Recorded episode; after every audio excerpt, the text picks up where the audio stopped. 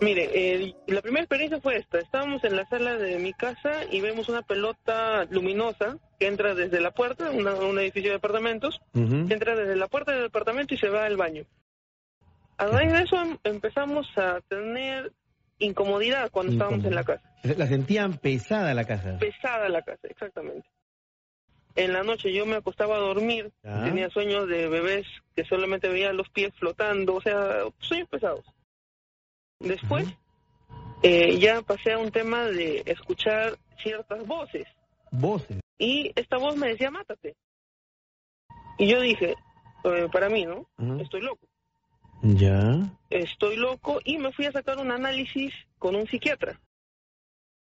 Me han hecho todos los análisis de esquizofrenia, de locura, todos los análisis me han hecho, todos. ¿Y qué salió? Es negativo que soy una persona ecuánime, una persona cuerda.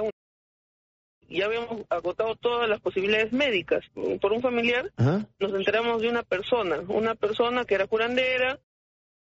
La curandera eh, nos, nos cura, fueron dos, tres sesiones, varias sesiones fueron. Ya. Y el día que nos cura nos dice, una tía, nos describió la tía, esta persona eh, les ha dejado algo en el baño. Hemos ido al baño Ya. y hemos encontrado una bolsa negra con unas este, algo medio me- medio extraño, ¿no? Medio Ya. digamos una, una cosa así, un arreglo un poco Una serie de me- objetos un poco extraños, enredados, como diría parte enredados, exactamente. O sea, quiere decir de que este, este tipo de artilugio brujeril, esta bolsa negra, jaló una energía que luego, entre comillas, contaminó la casa y ustedes a mal. Exactamente, yo yo intuyo eso.